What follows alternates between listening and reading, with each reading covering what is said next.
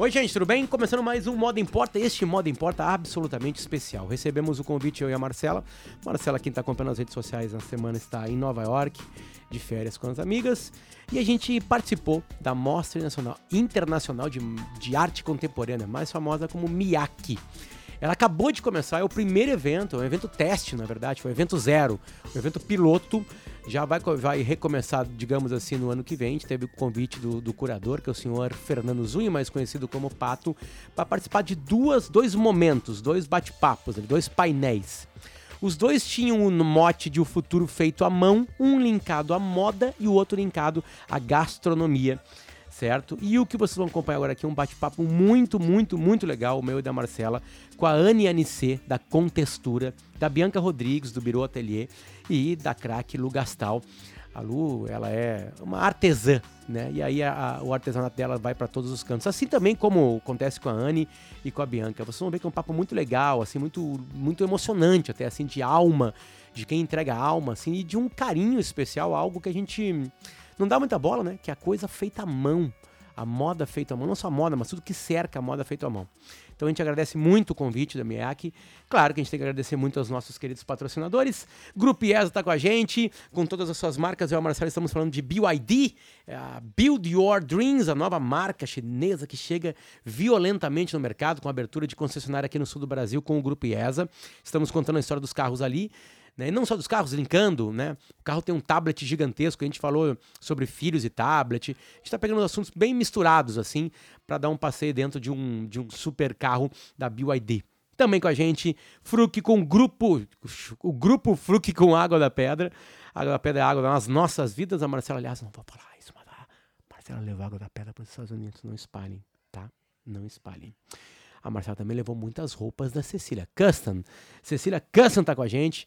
Muito, muito obrigado, Cecília Custom, por vestir a elegante Marcela com suas elegantes coleções. E a gente manda um beijo também para Plaenge Incorporadora e também para MDM Tecnologia. Sempre lembrando que Steel the Look está com a gente aqui, ajudando a gente nas pautas. Então curtam aí esse papo muito legal da gente. Quem edita esse programa é a senhora Bárbara Sacomori. E a Bárbara agora vai engatar né, é, no papo Fiquem por aí que vocês vão adorar. Olá, boa tarde. Muito bem-vindos e bem-vindas. Eu sou Fernando Zunha, uh, um artista brasileiro daqui de Porto Alegre e criei esta mostra agora nesse pleno 2022, um projeto que saiu assim um pouco às pressas, mas com muita vontade de fazer, muita alegria de poder realizar esse projeto. Uh, existe a possibilidade de realizar ele só em 2023. Mas uh, também existe a possibilidade de realizar em 2022, então por que não? Uh, num ano tão difícil, e eu tenho falado isso, que é assim poder, este como tantos outros eventos artísticos, culturais, que produzem objetos de beleza, colocam um pouco de beleza no mundo, um pouco de fruição de pensamento, de alegria. Né? Eu sempre falo que a alegria também é política. E, então é uma alegria poder fazer uma mostra como essa nesse ano tão difícil, que é um pouco de respiro no meio desse sufoco todo de tantas crises que a gente está vivendo. É, rapidamente, para a gente passar a bola para eles, né, que são eles que vão comandar essa tarde deliciosa aqui nessa casa linda. Obrigado para a Fábrica do Futuro. Uh, pelo acolhimento também. Obrigado ao Moda Importa, ao Potter e a Marcela por organizarem esse encontro e mediarem esse encontro.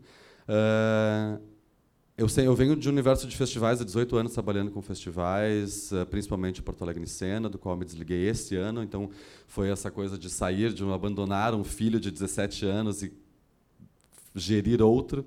Uh, e com a ideia de poder fazer outras coisas, inclusive, né? Uh, e ter um trabalho mais meu, mais autoral, mais independente, no sentido, inclusive, de, de, de me desafiar como curador, como pesquisador das artes, das, das manifestações culturais. E a MIAC surge Mostra Internacional de Arte Contemporânea, a arte no sentido de se abranger todas as linguagens artísticas e o contemporâneo no sentido daquilo que é pensado hoje, para hoje e para amanhã. Então, através da arte, a gente pensar nossa identificar nossa identidade, sobretudo brasileira, mesmo com uma programação internacional, e uh, vislumbrar um pouco um futuro possível. E é disso que a gente vai falar aqui hoje. Então, esse nome é batizado pela Marcela, que é o futuro é feito à mão, e para a gente pensar outras duas manifestações culturais de suma importância e que sempre nas editorias, né, nós, eu também sou jornalista, é, sempre eu sempre consumi muito os cadernos de arte, porque sempre foi a minha área de interesse e jornais, revistas, etc. E muito raramente se via moda, gastronomia, arquitetura dentro dessas editorias do que se chamava-se de cultura. Né? Era sempre aquilo que a gente conhece: teatro, música, dança, literatura, etc. Então, uh, imagino que vocês aqui devam conhecer. Se não conhecem, acessem o Moda Importa, de um canal vários canais, depois eles podem falar, onde se discute justamente essas questões. Né? Uh, eu sou um ativista das artes, a Marcela é uma ativista da moda, em que a gente entende muito que essas, nada disso é supérfluo. Né? São manifestações culturais, em primeiro lugar, e, e, a gente vai pensar esses movimentos todos, como é que a moda, a gastronomia também uh, representam uma sociedade, um tempo, um espaço e determinam as culturas dos lugares. Né? As pessoas não se vestem todas iguais, não comem as mesmas coisas, e isso representa, fala muito das, das pessoas, dos locais, das comunidades. Né? Então, fico muito feliz e é um desejo né, para o futuro da mostra essa edição de lançamento que a gente está chamando, então assim já é um talvez um grande drop. Sempre que eu falo da programação, as pessoas perguntam, ah, mas isso aí é só um, uma edição piloto, porque sim, ela foi tomando forma, uh, mas é assim uma edição zero, porque ano que vem, de 30 de março a 9 de abril, a gente faz a primeira edição de fato da mostra. A gente queria aproveitar esse dinheiro e essa, esse dinheiro, essa, oportunidade uh, do financiamento, da, da, existência do financiamento do Procultura RS, do, do, da Secretaria do Estado da Cultura do Rio Grande do Sul, uma lei de incentivo estadual, da qual eu me orgulho muito de ter. Não são todos os estados brasileiros que têm, mas o Rio Grande do Sul tem, vários outros também têm. Assim como nós temos uma lei federal que vocês devem saber, está sendo muito atacada, injustamente, porque essa, através dessa lei federal, assim como da lei estadual, a gente consegue promover tantas coisas maravilhosas, inclusive a Mostra Internacional de Arte Contemporânea e um encontro como esse, absolutamente gratuito. Uh, então, é muito importante para a gente poder estar aqui e poder debater e fruir ideias e ver coisas bonitas e tal. Uh, então, isso quero agradecer muitíssimo ao Procultura RS por, uh, por existir e por estar tão ativo, funcionando tão bem uh, nesse momento com liberdade de trabalho, aprovando muitos projetos, tantos projetos quanto possível, no orçamento que se tem, chegando ao limite dos seus orçamentos, dos seus 70 milhões que são, foram liberados pelo governo do Estado, que foi o dobro do que era nos últimos anos. Uh, então, é isso, a gente consegue dobrar o número de atividades que acontecem no Rio Grande do Sul, uh, com caráter público, no sentido de oferecer uma discussão com caráter público, ou seja, oferecer essas coisas para toda a população, tentar ser o mais democrático quanto a gente puder. Uh, e com isso também agradecer aos patrocinadores, uh, o Zafari, o Grupo Zafari e a PMI Foods. E tantos parceiros, como todas as casas que a gente está ocupando, e hoje aqui a Fábrica do Futuro. Então é isso, muito obrigado. Essa é a mostra, vai terminar vai termina amanhã, mais, hoje tem mais atividades, amanhã tem mais atividades, uma performance, termina a MIAC amanhã com uma performance argentina, do Lúcio Basalo, aqui no, no Agulha, também no quarto distrito. Uma performance incrível e depois tem uma festinha de encerramento com DJs e tal, ali na, no Agulha. Então é isso. Muito obrigado, muito bem-vindos e bem-vindas. Ah, tá, bom. Vou, ah, pois é. é. Então, a MIAC surge também com uma ideia de transformar em 3D um projeto que surgiu na pandemia. Eu né, falei, trabalho muito tempo com, com, festivais e o meu barato nos últimos anos tem sido juntar artistas, é criar uma obra a partir das obras, várias obras de vários artistas, né, que são festivais, enfim. E, e aí na pandemia, em 2020, eu acho que fui tomado por uma, alguma coisa positiva no sentido de não me não me abati eu me alertei alguma coisa, a gente precisa fazer alguma coisa. E eu acho que eu tenho um lugar de privilégio, tinha um lugar, estava ali no lugar de privilégio, tenho lugares de privilégio, e eu queria lançar a mão desses lugares de privilégio, vendo tantos artistas incríveis, sobretudo né, as pessoas com quem eu trabalho, tantos artistas incríveis, passando por situações absolutamente deprimentes. Né?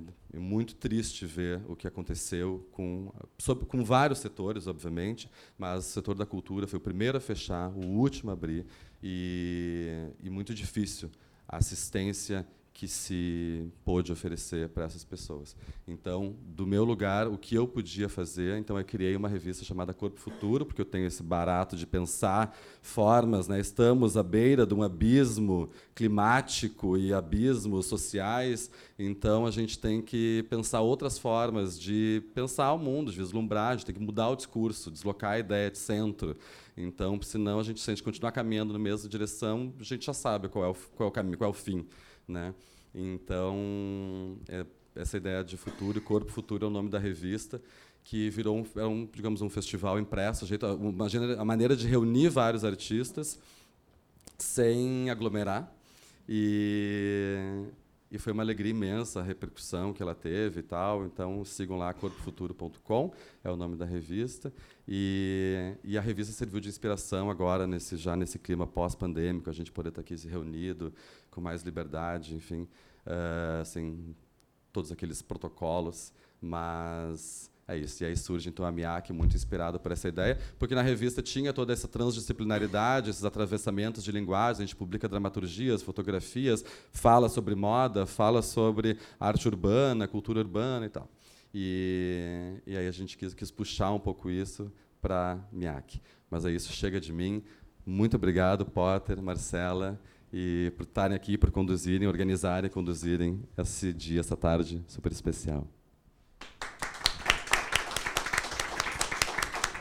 Uma pena o Pato não poder apresentar todos os eventos, né? Ele podia ficar apresentando todos os eventos. Tem que né? chamar de Fernando, né? Pato para Fernando Zunho não apresentar todos os eventos, né? bom, é uma tarde especial para a gente também. O Moda Importa é um programa, né? Pode ser chamado de podcast. Videocast. Nas... Videocast também. Nasceu no nosso carro quando as crianças dormiam em algumas viagens, a Marcela ficava falando do mundo da moda de uma maneira que eu nunca enxerguei, sempre tive preconceito. Para mim era só colocar uma roupa no corpo. Eu entendi muito mais com a Marcela e eu pensei assim: vamos fazer o seguinte, vamos começar a gravar essas conversas. Ela assim: não, mas no carro não dá para gravar. Não, a gente vai gravar em casa, na pandemia. Durante isso, ela vai para o closet dela. Eu saindo de duas licenças maternidade, fechada em casa com um nenê de três meses e com outro pico sem escola. Então, dando uma leve surtada no, no ouvido certo, dele. Né? Mas o problema nem são os guris, são o cachorro, é o cachorro que participa de todos os processos é. lá de casa, né? Mas enfim, o Moda Importa está aqui para dizer que Moda Importa, o nome já é bem claro, né? Cristalino. E a gente já tem mais de 60 né? É, episódios, umas palestras. 65 episódios. Cada palestra, um pegando um tema da, da semana ou dos últimos 15 dias e, sei lá, falando para as pessoas por que, que aquele tênis rasgado da Balenciaga vale 10 mil reais, ou não vale 10 mil reais, e por que, que ele é feito. Até falar do lixão no, no, no, Atacama, no Atacama. Até a crise dos containers. Até que mais? A... Tantas coisas que a gente. Agora, esses dias, a safra dos vinhos, que está. Tra... Eh, a primeira safra em quase 500 anos, que foi colhida ali no final de agosto, começo de setembro, nos vinhos na Espanha e na França. O que, que, que isso mais? tem a ver com moda, né? Os grandes desfiles, os pequenos desfiles as pessoas que estão próximas da gente, e aí a gente teve a ideia de criar algo. A Marcela deu um bonito nome, como disse o Fernando Zunho. Né, que o Vamos fazer é uma correção, porque o futuro é feito à mão, até trocando com a Lu, nossa convidada hoje também, hum, é, é uma expressão usada em, por várias pessoas em vários âmbitos. O que eu acho que a gente fez foi condensar ali no futuro é feito à mão que a gente queria trazer na gastronomia na moda. No, hoje, mas não fui eu que inventei. E é engraçado que hoje nosso filho maior é, saiu com uma frase muito bonita, que linka com o que a gente vai falar hoje ele disse para nós hoje: o passado é uma coisa que a gente fica lembrando o que a gente fez antes. Eu achei bonitinho, né? E aí a gente vai fazer até uma camiseta para eles tentar ganhar dinheiro, né? Porque todo mundo precisa ganhar dinheiro. Chama as gurias, por favor, Mar. Sim, vamos lá. Casualmente temos três mulheres agora na nossa primeira aba, na conversa sobre moda, mas sobre muito mais, né, do que moda. Então, por favor, Bianca, é estilista e uma das proprietárias da Biro Atelier. Anne, à frente da Contextura junto com a mãe dela. E Lu, Lu Gastal, à frente de muitas manualidades. Vamos falar de algumas delas aqui. Obrigada, gurias, por toparem, por estarem aqui nessa tarde ensolarada. E é, eu acho que vocês três juntas, assim, apesar de vocês duas estarem na moda, efetivamente, a Lu estar por tudo um pouco, um pouco na gastronomia, um pouco na moda, um pouco na fazenda, né? Um pouco de tudo agora. É, vocês têm uma coisa em comum, assim, que do que eu acompanho do trabalho de vocês, de estarem pensando sempre em novas formas de propor a moda. E a gente não está falando aqui de novas formas de propor roupa, e sim de propor moda. Então eu queria que talvez a Bianca, a gente possa, pode começar em ordem, fale um pouco sobre isso, sobre esse gatilho, essa é, essa largada de além de fazer moda, o que que vocês fazem na Biro? Olá. Ligou? Estão me ouvindo? Sim. Olá, tudo bem? Boa tarde. Me chamo Bianca Rodrigues e sou diretora criativa junto com a minha sócia Gília, da Biro. A Biro ela surgiu de uma maneira bem despretensiosa. Assim. A gente trabalhou dez, mais de 10 anos com moda sob medida. Trabalhávamos com noivas, festas, enfim. Em Novo Hamburgo. Em Novo Hamburgo. Somos de Novo Hamburgo. E, e um dia nós nos deparamos com um armário uma, uma sala com um armário com um estoque gigantesco de sobras de materiais. Mas pense em sobras, são 10 anos e sobrava um metro de seda, um metro de organza, um metro de, enfim, de vários tecidos. Isso nos chocou um pouco, porque a gente pensou, a gente tem que dar destino para isso. Daí eu liguei um dia para a prefeitura para saber como a gente poderia dar destino para esse tecido. E a prefeitura disse: larga aos poucos no lixo. E eu escutei aquilo e disse, como assim? Não, não larga tudo de uma vez só. Eu disse, gente, isso não não tá certo, né? Daí, conversando com meu irmão, que é fotógrafo e artista também, meu irmão disse assim, por que vocês não fazem umas roupas? Vocês, né, tem equipamento, tem tudo aqui, façam umas roupas. E a gente criou 50 peças com uma parte daquele material. E chamamos algumas pessoas. E aquilo foi um choque para algumas, tipo, vocês precisam falar que isso é de sobra? E para outras, nossa, isso é foi fantástico. E ali começou a Birô. E Birô, na verdade, é as duas primeiras sílabas do meu nome. Então, como a gente entende o processo de fazer moda, assim, dentro da Birô e dentro de toda a nossa construção desses anos todos, uh, é olhar para o que já existe. Primeira coisa, eu acho que a moda ela está indo para um caminho que tudo isso que vocês falam, a gente escuta muito nos podcasts e tudo mais, é esse caminho que a gente não acredita mais. Cada vez que tu vai produzir uma matéria-prima, cada vez que tu vai produzir um material, te, olha primeiro porque já existe. Então, hoje, 80% da nossa coleção ela é desenvolvida com materiais já existentes. Então, a gente uh, busca estoques parados de decoração, de tecido de decoração, nós, como somos de Novo Hamburgo, tem o setor calçadista, que é muito forte. Então, lá tem sobras gigantescas. E quando a gente fala de sobra, tem que as pessoas às vezes têm uma ideia de que é um metrinho, dois metros. Um retalho, Um né? retalho. Não, gente. Sobra é assim. A indústria grande, ela produz 300, 500, mil metros daquele material. Daí ele faz a coleção, começa a vender e 200 metros não, não foi cortado. E aqueles 200 metros ficam parados em algum lugar. E para onde vai isso? Então aí que esse, esse, é o nosso processo então de fazer moda e a gente acredita que as pessoas estão voltando para isso. A gente está vendo marcas maiores já olhando para as roupas prontas e tentando buscar. Acho que tem marcas aqui do sul já indo por esse processo. A Anne conhece bem também. Então a gente está nesse caminho. É, assim a gente acredita que a moda tem que seguir. Então essa é a fala da Biro. Bom, boa tarde a todos. Uh, gostaria de agradecer o convite. Estou né? uh, aqui, meu nome é NNC, sou da Contextura. É, eu e a Evelise, que é minha mãe, minha sócia, né, montamos a Contextura, que é um ateliê de moda, arte e com intenção sustentável. Né, já nasceu com essa intenção uh, sustentável há quase 12 anos, agora em novembro a gente faz 12 anos quando ninguém falava em sustentabilidade na moda, né? Era muito estranho porque as pessoas falavam: "Ah, o quê? Moda sustentável? Isso existe? Por quê?" Né? Porque hoje em dia a gente fala é, é na comida, é, é, na roupa, é em tudo, né? O planeta está gritando, né? E, e, e, precisa, é uma coisa que é, é urgente. E a contextura já nasceu pensando nisso, né? Já foi uma uma, uma coisa que despertou em mim, né? Eh, até estou usando uma blusa que é de reaproveitamento têxtil, quando eu era ainda estagiária de moda, né? Minha formação em moda e artes plásticas. E, e na época eu estagiava numa malharia e via a quantidade de desperdício têxtil que era, né? Que ia de tecidos de excelente qualidade, mas às vezes ah, corria, corria um fio, e o que, que a gente faz com isso? E eu comecei a reaproveitando esses resíduos, montando peças de mulagem, peças únicas, e, e já quando a aluna começou a me despertar nisso. E aí surgiu a contextura, minha mãe também já desenvolvia inúmeros projetos, via Sebrae, via universidade, ela professora da URGS, né, foi por 37 anos, se aposentou agora na pandemia, teve coragem de se aposentar. E a gente uh, também já, já vinha em N projetos trabalhando com essa questão da sustentabilidade. A gente disse, não, a gente prestava serviço para outras marcas de texturas, por isso o nome com textura. Né?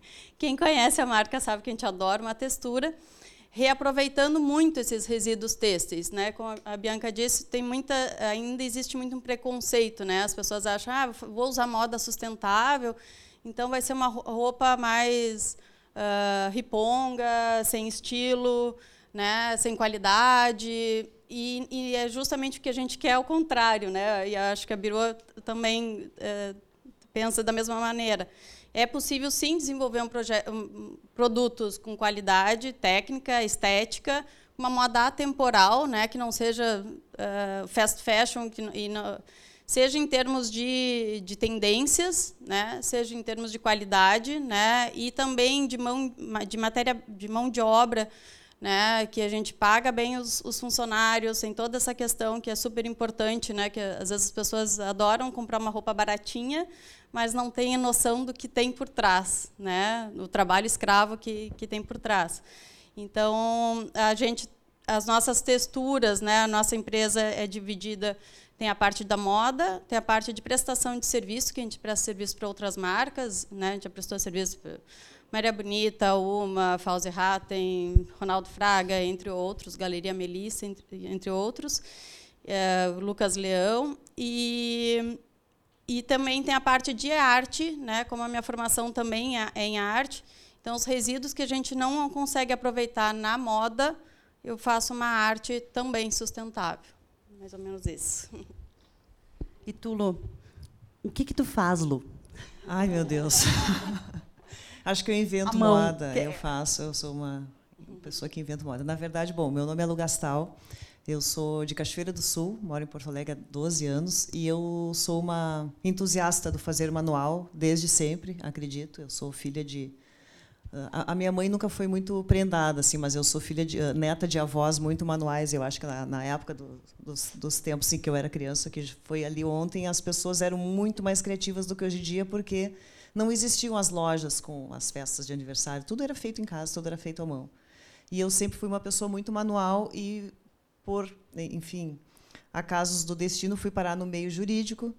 Uh, casei, Cláudia está aqui hoje me prestigiando, obrigada. Tivemos duas filhas e sempre fizemos as festas de aniversário das gurias em casa. O Cláudio cozinhava, eu fazia as decorações e as pessoas diziam: a gente gosta de vir na casa do Cláudio da Lu, que as festas são de verdade, a festa de gente de verdade. Não tinha isopor, não tinha esponja, as coisas que tinham na mesa era de comer, dava para tocar, era, né? eram coisas assim como, como eh, a princípio não era uma festa de 15 anos quando a criança faz um ano. E num certo momento, em 2000, o Cláudio foi, foi a trabalho para Brasília, eu fui junto e eu não conhecia ninguém em Brasília. E eu comecei a fazer artesanato para ver se eu encontrava alguém que eu pudesse conversar, pelo menos. E fui fazer umas feiras de artesanato. E eu era advogada lá, trabalhava com advocacia, no Universo eu trabalhava, fiz carteirinha de artesã e comecei a, a, trabalhar com o mercado artesanal ali, como uma artesã. Aprendi muito no Sebrae, isso foi na, nos anos 2000. Fiz muito curso no Sebrae. Fiz, inclusive, uma época para o Brasília Fashion Week, eu fui chamada para fazer a cenografia, que era toda com garrafas PET. Então, assim, já naquele momento, há 20 anos atrás, que as pessoas ainda falavam, começavam a falar né, na sustentabilidade. Mas eu ainda insistia com o direito, que era onde vinha a minha renda maior. Viemos morar em Porto Alegre em 2010 e eu já não me coloquei no mercado. Eu já era uma pessoa velha, com 39 anos. Uma pessoa no mercado, uma mulher com 39 anos no direito, ela já eu entregava meus currículos já torcendo para que ninguém me respondesse. E aí, né, uma discussão nossa era a hora de empreender. Eu já tinha uma marca que era minha meu nome, Lugastal. Eu ia nos eventos de artesanato, eu expunha nas minhas férias da empresa, eu trabalhava.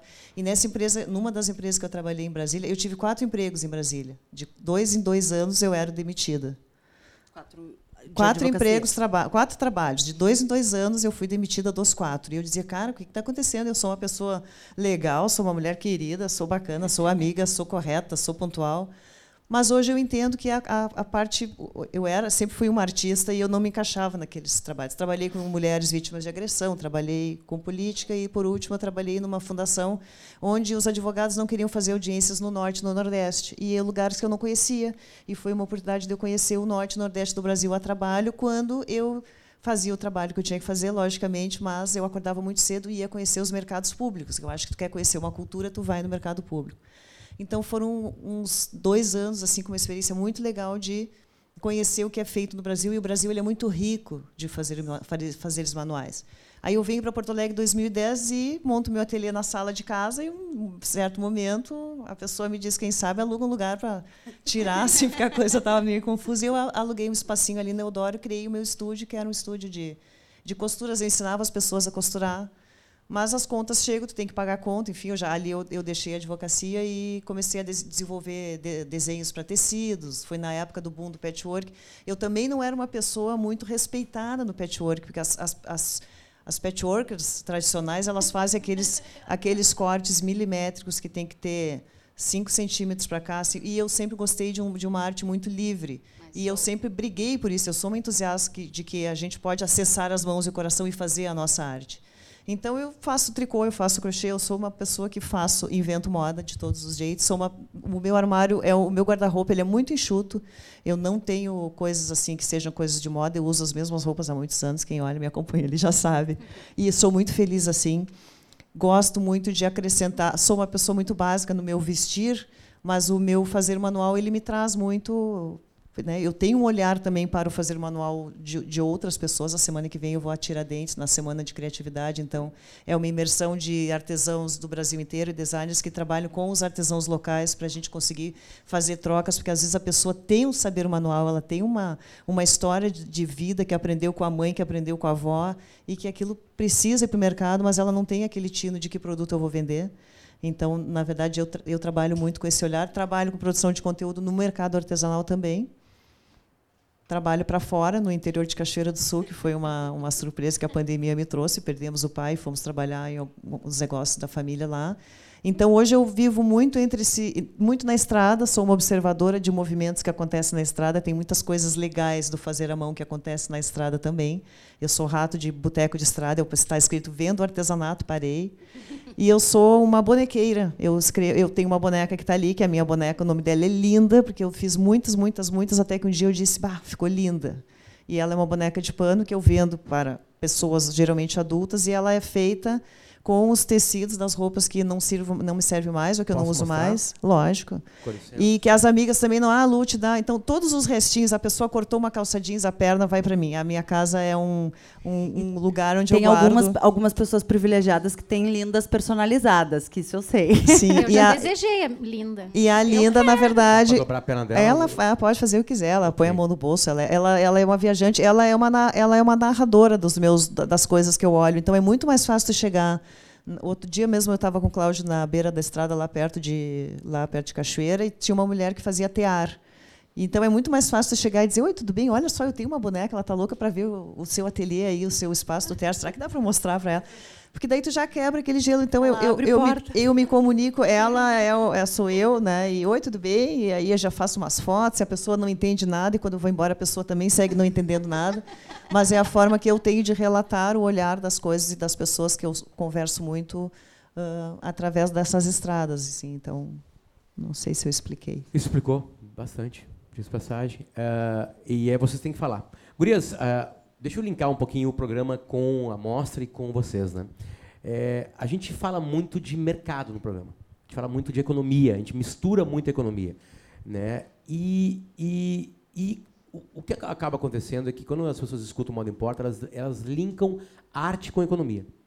Né? Porque moda, é, a moda, a, a, aquela que a gente veste, talvez seja a arte mais usufruída da história da humanidade.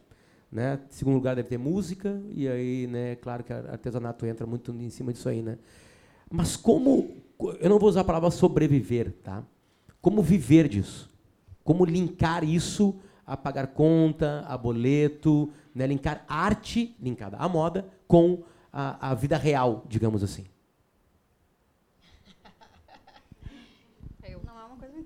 Não é nada fácil. Deixa eu só fazer um. Se, a, se as respostas forem, se as, as, as respostas forem ruins, pode, pode falar, pode exagerar até. Eu, eu, eu por experiência própria, eu, eu, deixei um trabalho e entrei no mercado artesanal em 2010 e as pessoas pareciam que tinham uma pena, diziam assim: Poxa, eu vou comprar o teu trabalho. Ela vai vender é, artesanato. Ela vai vender. Ai, coitadinha, não vou falar nada para não desmotivar, mas ela vai vender artesanato e eu, durante todo esse tempo, eu trabalho com o meu trabalho artesanal.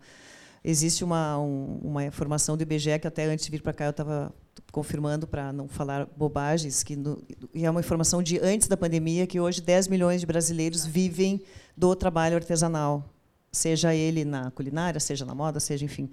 E então o Brasil ele é um país muito rico. Os, os, os países gringos vêm para o Brasil para buscar peças para suas, seus museus, para suas coisas. Existe o Sebrae, o Sebrae dá uma super ajuda de, de, de formação para as pessoas. As pessoas têm muitas vezes o preconceito, mas nós temos formas de, de aprendizado muito grandes. E ele não é um trabalho, tu diz, ah, só chega lá na, na, no topo quem é elitista ou quem tem um trabalho. Não, tem muito apoio, tem muita gente, e tem muita gente também proporcionando que outros artesãos consigam vender.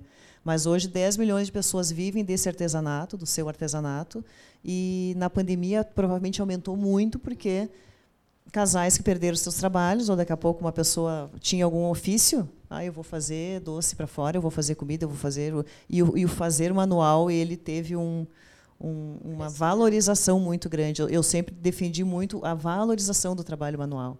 Ele não é um desmerecimento, ele é um, um super ofício. É uma coisa que a gente tem que se engrandecer, eu acho, e não se, se menosprezar. menosprezar. E no momento que nós temos uma marca que é slow fashion, Aí as pessoas entenderem que muitas das nossas peças a gente faz por demanda. Hoje, como a Biro funciona? A gente compra os, os, os, rolos. Daí tem outra questão, né? Ah, mas vocês garimpam os tecidos, mas por que, que tem esse valor? Gente, o valor é o mesmo tecido. O valor é o mesmo tecido, não é porque eu estou comprando num estoque que a gente ganha de graça. Pelo contrário, muitas vezes até são tecidos nobres, a gente paga mais caro ainda, né? A gente trabalha com linho natural. Enfim, então a gente trabalha por demanda. Daí, o que é o trabalhar por demanda? Tu vai lá, escolhe a roupa, nem sempre a gente tem tudo pronto. Porque não, não se sustenta, não paga boleto. Se eu criar uma coleção, desenvolver, sei lá, 500 blazers e tentar vender os clientes. Uma hora, alguém não vai mais querer aquele blazer, aquele blazer vai ficar parado, vai ter que ir para algum lugar e eu não vou conseguir pagar as contas. Então, para se sustentar, tu tem que ir criando, respondendo assim a questão, as estratégias. A Biro consegue ter um, um giro legal porque a gente trabalha assim. Com, produzimos tantas peças, girou, todo mundo gostou daquela saia, mas daqui a pouco perdeu o interesse. Eu não tenho mais aquela saia, eu tenho o rolo do tecido. Eu vou fazer uma blusa agora com aquele tecido. Então, esse foi o jeito que nós encontramos para seguir, mas não é fácil. Uh, sobre os apoios do Sebrae, nós estamos num projeto muito legal, a gente já participou de três desde o ano passado, agora a gente está um que é o Export, que é para exportar a marca. Então, é o apoio do Sebrae fantástico, consultorias, uh, temos gente de todas as áreas, do financeiro até a parte de logística para levar.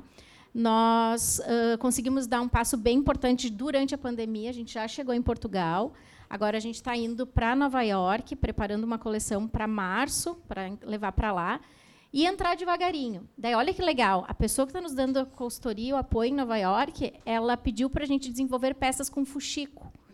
Gente, se eu fizer peças com fuxico em Novo Hamburgo, vamos dizer, meu Deus do céu, o que, que essa menina está fazendo? Menina, é a valorização bom, né? do manual, né? A valorização. E lá tem um mercado gigante para isso. Então, é triste, ao mesmo tempo feliz para a gente que tem a oportunidade de estar tá lá, mas é triste de não ter a valorização aqui dentro do feito à mão. O fazer à mão, o tu ter a pessoa que faz. A gente tem bordadeiras dentro da Birô. Gente, é muito legal ver aquele trabalho. Eu sou bordadeira também. Também bordo. Então, é, para mim, vira terapia, o poder bordar, o poder... Mas tu fazer uma peça bordada, uma camisa bordada, ela tem um valor agregado. Ela tem, tu ficou aquele tempo e muitas vezes tu não consegue colocar isso na peça, porque a pessoa vai... Ela não valoriza, né? Infelizmente. Mas já mudou muito Já o mercado melhorou. nos últimos 20 anos. Há 20 anos atrás, o mais legal era comprar uma roupa que viesse da China. É. Então, se a gente olhar também revistas e materiais e blogs, hoje em dia tem Não, muita e gente. É justamente esse olhar para que a gente retome é, essa valorização e retome o que a gente tem de bom resgate, né? O que a gente tem de bom é que eu acho que, que a gente está tentando propor aqui no por que, que a gente acredita que o futuro é feito à mão, o que, que a gente tem que resgatar. Todos, todas essas ah, possibilidades, né? é, esses saberes, como vocês falam, que a gente se perdeu, perdeu. Eles estavam ali, eles continuavam sendo feitos por todo mundo, mas eles não estavam é, sendo talvez vendidos ou eles não estavam sendo comercializados como deveriam, eles não estavam ganhando esse esse ar que vocês também querem tirar de que a- vai ser feia, que vai ser riponga, que vai ser não sei como, que uma moda sustentável é fazer uma moda sem design, sem forma, sem não é nada disso, né? Então esse resgate eu acho que tem muito a ver para ajudar também a pagar as contas e fazer com que a marca É, no nosso caso, a gente trabalha a questão né, da econômica, né, a gente diversifica, seja a parte da moda, né, como as gurias falaram, de vendo conforme a peça, que tipo, eh, no nosso caso tem a parte das texturas, né, que a gente faz com a técnica da colagem têxtil, reaproveitando resíduos da própria empresa e de outras eh, marcas e, e parceiras, né? E a gente faz ah, ah, tanto as próprias roupas, e aí vai, vai pensando, ah, isso aqui em pequenos estoques também. Eh, muitas vezes os lojistas, é uma coisa que a gente está tendo que mudar também a cabeça do lojista, porque muitas vezes nos pedem, ah, eh, Anne, a gente quer eh, me, me dar uma grade inteira desse, resi- de- desse, desse vestido. Eu digo, gente, mas às vezes eu estou reaproveitando um, tecido ou um resíduo têxtil que vai gerar uma textura exclusiva, mas que vai dar dois vestidos, às vezes um. Né? Só que a gente vai diversificando as texturas numa mesma modelagem. Claro que a gente tem que botar uma pequena série né, para facilitar a questão da costura e, e o preço também ser competitivo.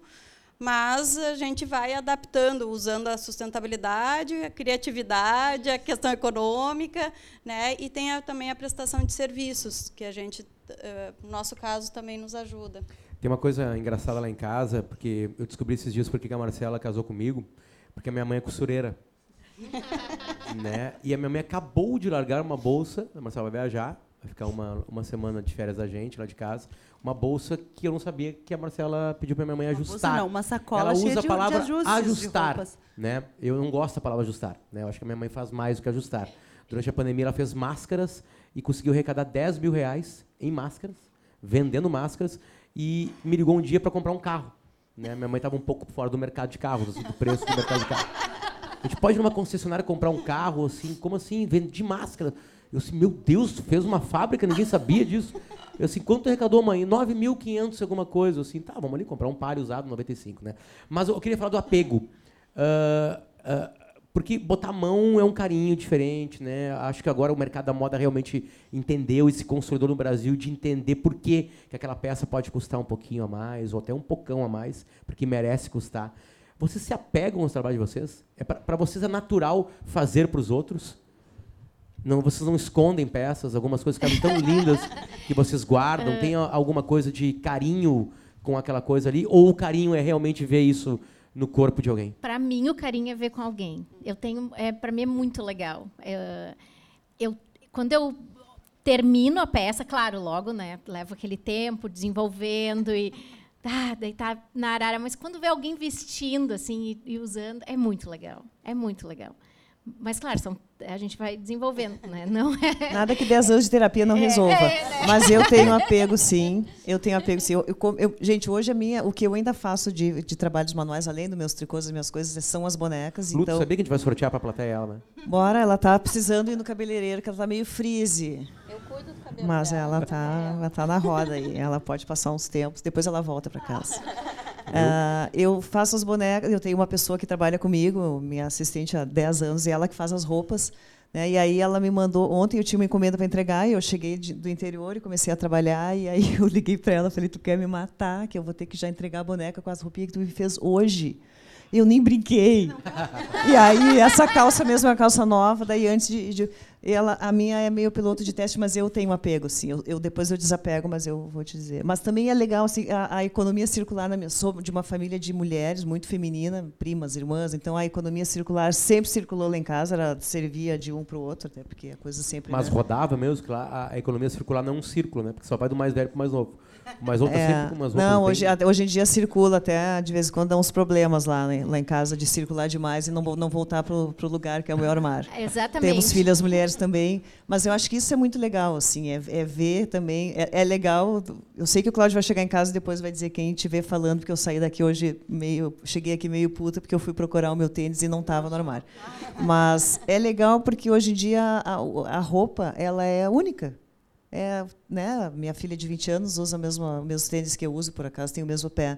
Mas quando eu tinha 15 e a minha mãe tinha 40, imagina que eu ia usar uma camiseta. Minha mãe nem tinha camiseta, era um vestidinho. Então, a- as, as coisas hoje elas são mais lineares, né? É tudo mais acessível a, a todos. Eu sou gêmea, né?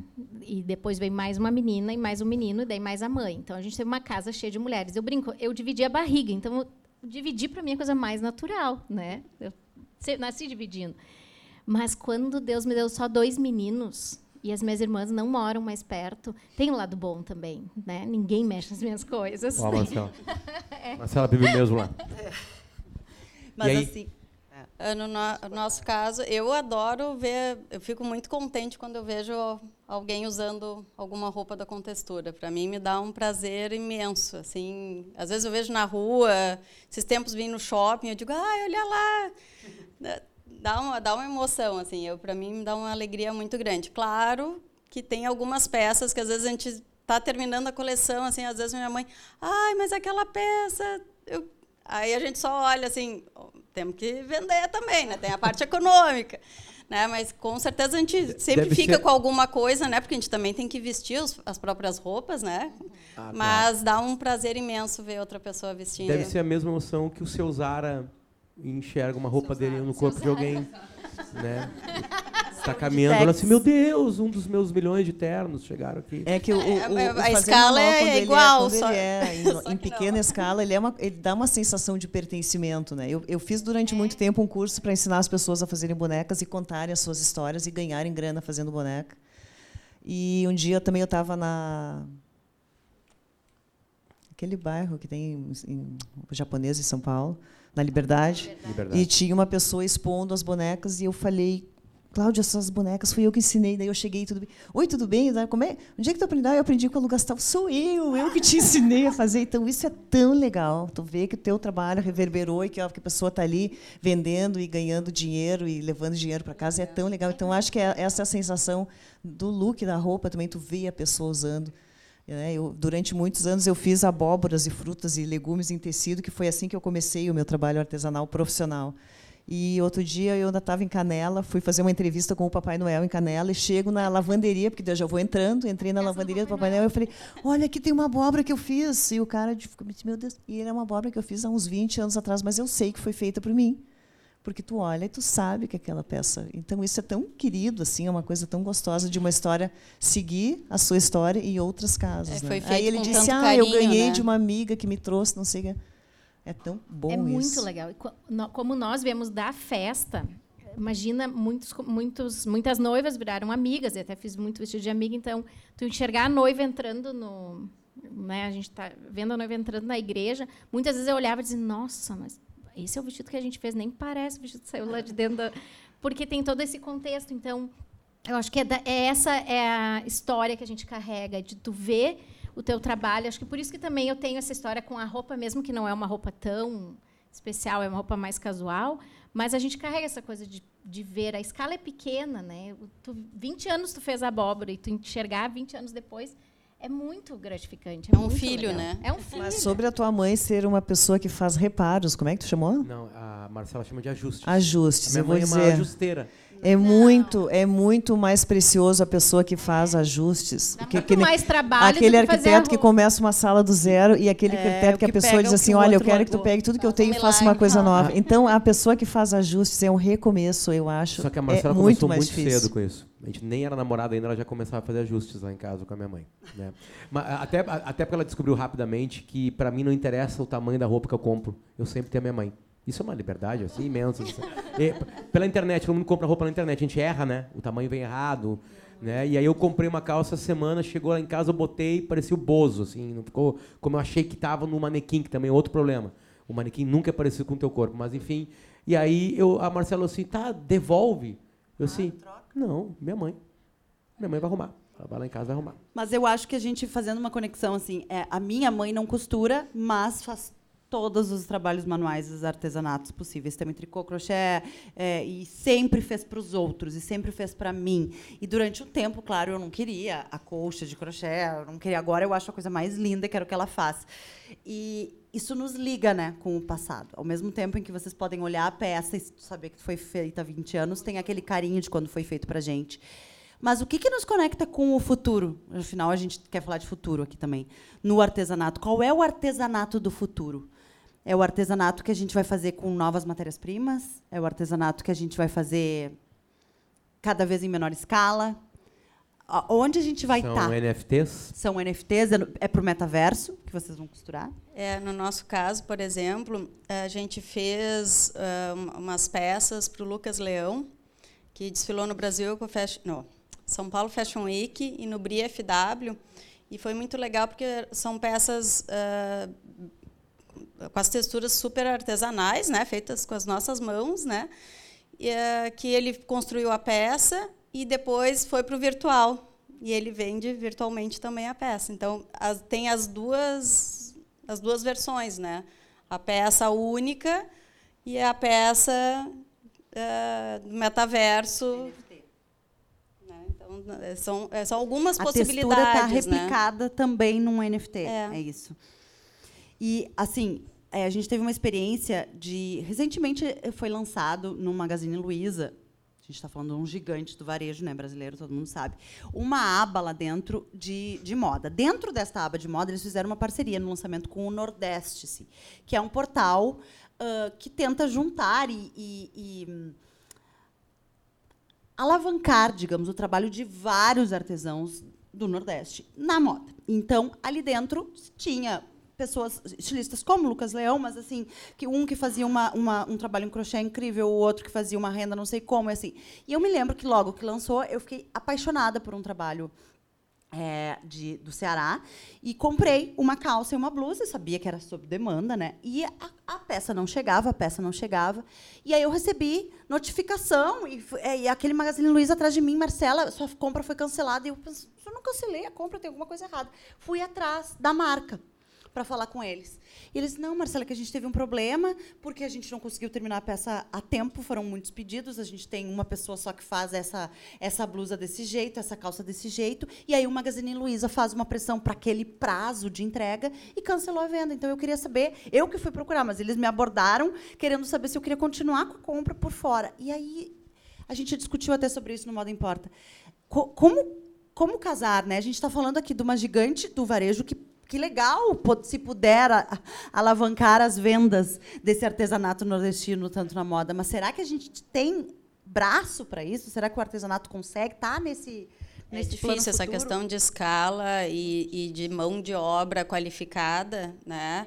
É, de costureira, não, não, às vezes não é nem o artesanato, é só a costura, a modelagem, é a, a, modelagem, né? É, acho, é, difícil. E cada peça ela é pensada, ela vai para modelagem, daí tem, tem todo um carinho, é, é, realmente é feito à mão, não é uma máquina uh, que, que, produz aquilo, tu vê aquelas máquinas de corte, que né, corta aquele. Não, é uma pessoa cortando peça por peça, depois ela senta, ela costura, mede se está certo. Borda, como Borda, uma, uma costura o botão à mão. Então a peça é feita à mão mesmo. Então, eu acho bem difícil. Bah. É, em alta escala, eu acho um pouco difícil. Ao menos que tu tenha um sistema de muitos de muitos braços mas no momento, na minha realidade, pelo menos, não, não tem eu acho um pouco difícil ter uma escala tão grande assim. Bom, eu vou trazer uma, uma inquietação que me deu quando eu li a, a, o texto, né, o, o, tema O Futuro é Feito à Mão, que eu sempre discuto com um grupo de crocheteiras que eu participo lá de São Paulo, que chama Coletivo Tecelãs. A gente faz crochês para as árvores e já mandamos um trabalho duas vezes para a Itália, que eles, eles fecham uma cidadezinha inteira, a cidadezinha inteira é coberta com crochê depois eles sorteiam, vendam, vendem e fazem, ajudem ajudam a própria comunidade. É um trabalho bem legal, mas sempre é voluntário. Eu acho que o futuro não é feito à mão, eu acho que o presente está sendo feito à mão. E dentro das escalas, é claro que as gurias estão falando de uma escala de, de uma questão industrial, não de, de um de, de lojistas e de, de, um mercado que talvez eu não consiga mensurar. Eu, eu acompanho muito mais o artesão raiz, aquele da beira da estrada, aquele que faz todos os seus processos. Um dia ele corta, corta, corta, outro dia ele costura, costura, costura, outro dia ele.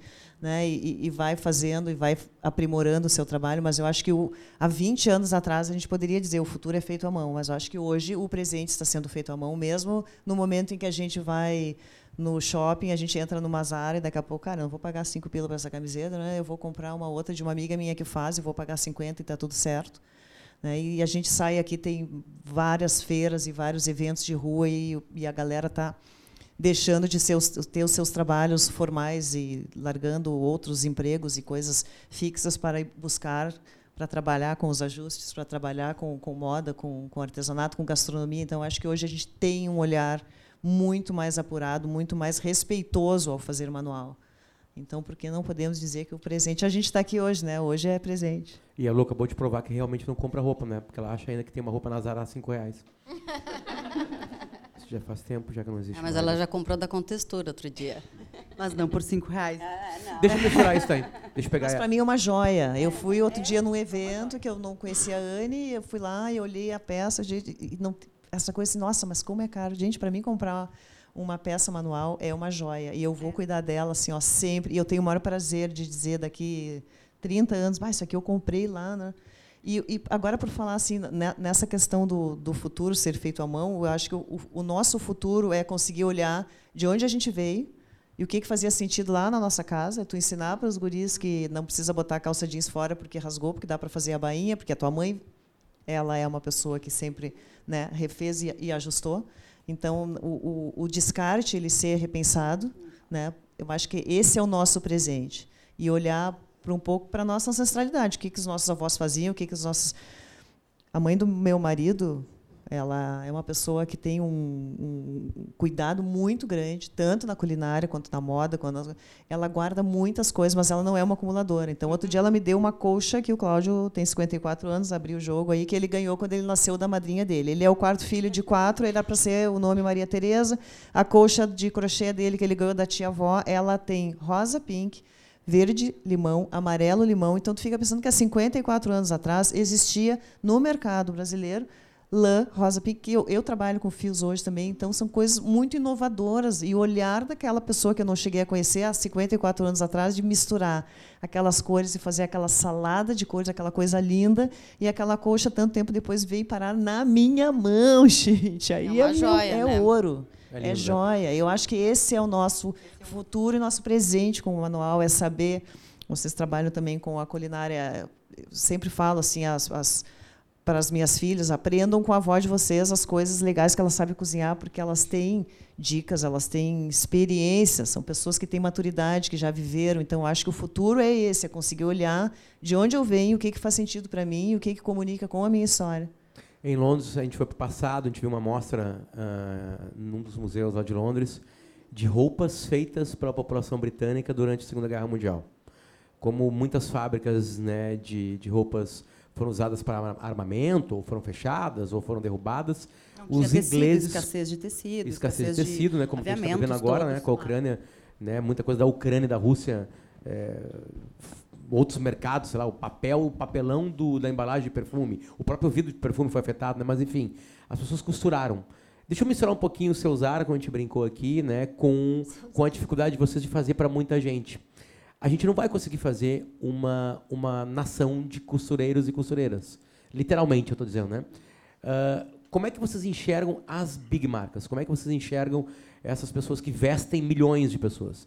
Né? E que conseguem, claro, copiar rapidamente uma tendência, é, fazer com multiplicidade. Eu sei que todas elas estão passando com alguns movimentos, estão sentando, né? às vezes forçadamente na, na mesa, na, na, no divã e revendo algumas coisas. Né? Mas como é que vocês que fazem as coisas com, a, com as mãos, olham para Zara, H&M, uh, aqui no Brasil, C&A e Renner, enfim, como é que vocês enxergam elas? Eu acho que tem mercado uh, tanto para um fast fashion, né, quanto para um slow fashion. Acredito que com a pandemia as pessoas começaram a valorizar mais, sim, né, o presente de, do feito à mão, do artesanal, da, das raízes, né, acho que tudo isso foi valorizado, né, se olhar para dentro, né, para as suas raízes. Uh, mas eu não vejo que vá fechar, eu, eu não, pelo menos não a, a curto prazo, uh, eu não vejo que vá fechar as, as grandes indústrias, até porque elas também geram muitos empregos, né, tem toda uma economia por trás. O que eu sou contra é quando as pessoas. Muitas dessas empresas trabalham com trabalho escravo, né? tem toda essa, essa mão de obra, né? com, as pessoas não têm condições uh, mínimas de trabalho, né? não são remuneradas uh, de forma correta. Então, eu acho que uh, não, não é que uma coisa vai excluir outra a outra, né? Até porque muitas, nós todos também usamos roupas básicas que tu vai comprar muitas vezes de, de, uma empresa maior. Eu não acho que, que seja problema. É mais essa questão da gente pensar. Né? É, é, é claro que é difícil de muitas vezes o, o, consumidor avaliar, né? Até, ah, como é que eu vou saber se aquilo lá foi feito lá num navio em alto mar e que não estão pagando imposto nenhum e a gente pagando horrores de impostos. Né? Então, é, é, é, difícil avaliar isso, mas eu não vejo uh, que, que, uma coisa vai excluir a outra, né? vai ter só os pequenos. Não, tem todo essa, esse crescimento para os pequenos negócios, para o feito à mão, para o artesanal, de valorizar a economia local. Eu acho que isso a pandemia fez a gente olhar, ah, é o mercadinho do lado que a gente muitas vezes não comprava, né, começou a comprar. Eu acho que tem toda essa valorização.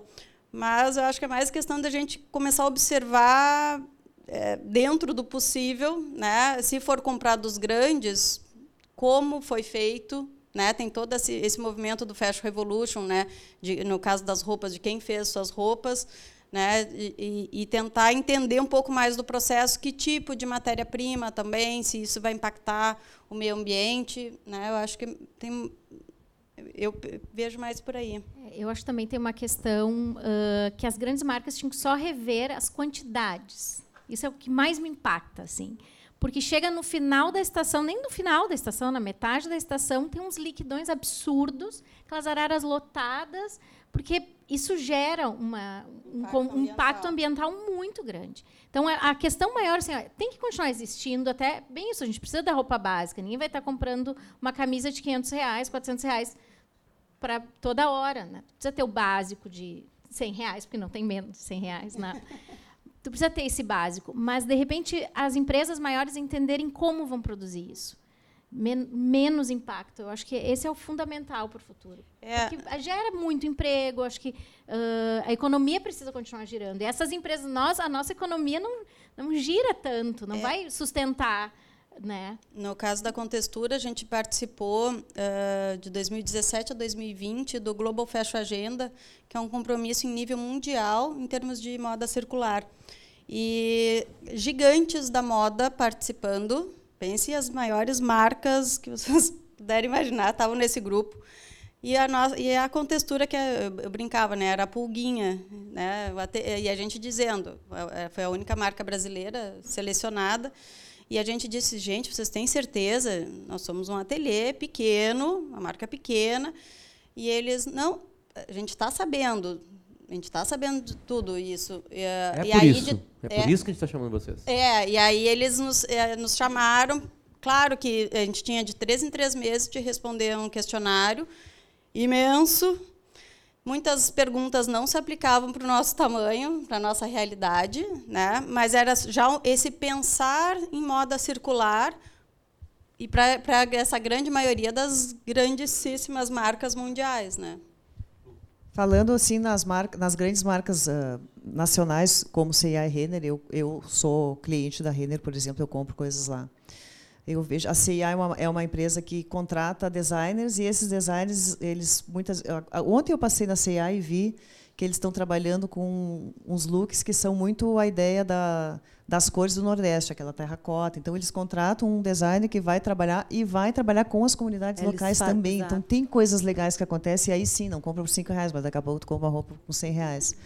Mas eu escrevo uma coluna na revista Manequim. Alguém aqui já conhece a revista Manequim, que a tua mãe deve, né? As costureiras raiz, elas conhecem do tempo que né, se fazia todas as roupas com, com os riscos, enfim. Fazer trabalho de colégio com e a revista montar com revista, a gente recortava Exato. E a revista Manequim é das poucas revistas de moda que ainda existe, né? E eu escrevo, eu escrevo a, a última página dizem que os últimos serão os primeiros. Eu escrevo a última página, é, chama Lugar de Arte e eu tenho total liberdade de produção de escrever sobre o que eu quero, então eu sempre garimpo coisas feitas por artesãos nacionais, que não necessariamente tenham a ver com a moda. E na semana passada eu entrevistei uma argentina que é radicada no Brasil há 20 e poucos anos, que eles saíram de lá na época que teve um plano e perderam tudo e já tinham planos de vir, foram para Búzios com três filhos pequenos e chegaram lá, eu dei o problema com o dinheiro deles na Argentina e eles começaram do zero e ela fazia joias, bijus em alumínio. E ela disse para mim assim, tá, daí vem toda uma história, depois eu quando sair a coluna eu posso lá. Mas ela me disse, Lu, o meu ateliê lá em Búzios, ele é totalmente sustentável. A água da chuva, ela, eu, eu canalizo aqui, eu, eu, o meu ateliê tem uh, tijolo, a telha que é transparente, eu não uso luz.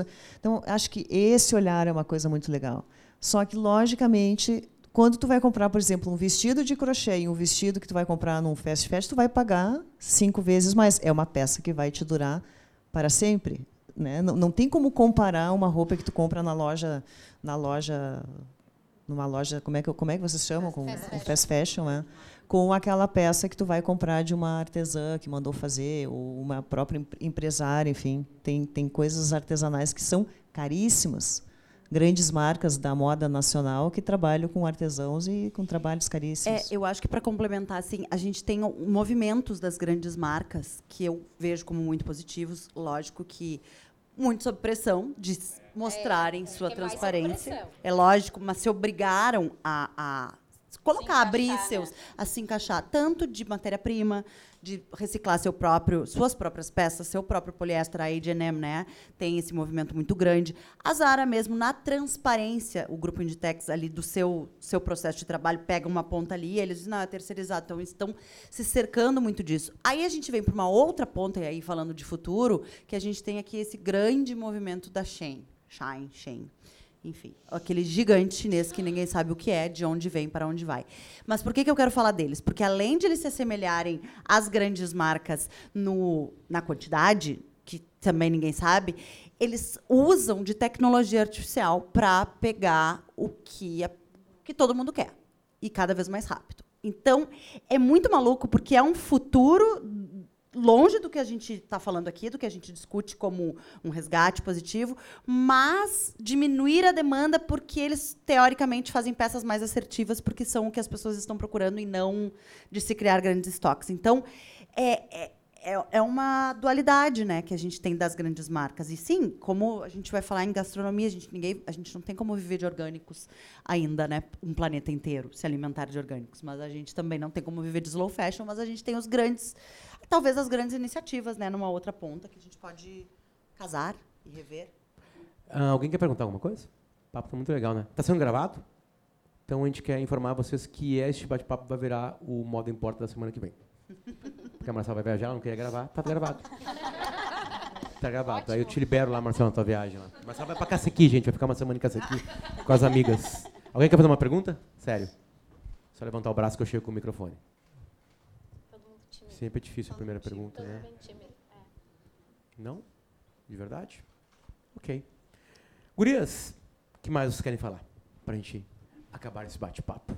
Só para informar que falar em manual, né? É, para quem não estava aqui antes, o Vitor Ramil está gravando agora neste exato momento desse bate-papo ali. Talvez saia alguma obra-prima daqui pertinho. Aqui, ó, entra nesse estúdio aqui, vai reto e está lá. Quem quiser invadir lá, pode invadir. Com o Vitor Ramil gravando, Gurias, o que, que vocês têm para nos falar no final? Eu lembrei aqui conversando, lembrei de um de comentar até com vocês para que vocês procurem, coloquem no radar de vocês. Tem um artista de São Paulo que chama Gustavo Silvestre, não sei se alguém conhece. Ele faz um trabalho há uns 15 anos que chama Projeto Ponto Firme. ele levou para um presídio masculino, ele ensinou, ele ensina os apenados a fazer crochê, e hoje eles não dão conta de atender grandes marcas nacionais e internacionais. Então, assim, tem Anitta, essas roupas de crochê que a Anitta usa, Repete que são feitas. É Projeto Ponto Firme, Gustavo Silvestre. Espetáculo. Eu já assisti, fui, um, fui convidada para um desfile deles na São Paulo Fashion Week. Claro, eles trabalham muito com a diversidade. Os próprios apenados, eles, né, eles conseguem, de alguma maneira, lá, com uh, redução de pena, e eles conseguem o dia para ir participar do São Paulo Fashion Week. Eles desfilam. Gente, assim, coloquem no radar, é um, é um, trabalho muito bonito, feito por homens. Então, essa coisa do, do, do homem e mulher, crochê, tricô, é coisa da vovozinha. Gente, eu sou uma guria de 51 anos, eu faço crochê e tricô. Ensinei a minha filha a fazer tricô na pandemia, ela faz tricô lindamente, muito melhor do que eu. Ou seja, minha avó fazia. Eu acho que é essa coisa assim, da gente olhar para os nossos pequenos que a gente tem em casa e conseguir entregar um pouco daquilo que a gente vem de casa, da onde, da onde eu venho. Né, para não perder identidade. Mas fugindo totalmente lá do, do Gustavo, sigam porque o trabalho dele é muito bacana e reverbera muito assim em outras marcas, né? As marcas contratam e ele leva tudo para essa galera fazer esse trabalho e é um trabalho primoroso. Obrigado, Lu. Com, a, com o apoio de uma empresa de fios de Santa Catarina, mais precisamente de Gaspar, eles que fornecem é os fios a Círculo. Né? É. Gaspar é da Zona de Riz? Sim. É? Ilhota, né? Ali, né? É incrível, né? Que tem ali, né? Enfim. Gurias. Ah, eu acredito muito nisso aqui que está acontecendo hoje e é um privilégio a gente poder falar um pouquinho lá de Novo Hamburgo, no cantinho. A gente fala é difícil para pequenas empresas poderem mostrar o trabalho, por mais que fala, ah, tem as redes sociais, tem não é não chega em todo mundo. Então é um trabalho de eu tenho uma amiga que tem uma marca de bolsas, ela está hoje em Nova York, Fernanda Daut, da Volta Atelier, e ela diz que é um trabalho missionário. E é, gente. E a gente insiste porque a gente é feliz no que a gente faz. Então é isso. Muito obrigada. Lindo. Da minha parte, também gostaria de agradecer o convite. Né? É, realmente, para nós, é um prazer estar no meio de pessoas tão queridas e, e que valorizam né, a moda, a arte, a sustentabilidade. Né? Quem quiser conhecer o Ateliê com Textura, fica na Zona Sul de Porto Alegre, está aberto, né? ver a nossa moda, a nossa arte. E vai ser um prazer recebê-los. Que bom. Desculpa, cara, como é teu nome? Gael. Rael. Nas gravações Rael. Sobrenome? Valinhas. Valinhas. Acertei? Nas gravações Rael Valinhas. Esse foi mais um Modo Importa dentro da Mostra Internacional de Arte Contemporânea. Gurias, muito obrigado. Marcela, consideração final tua. Obrigado.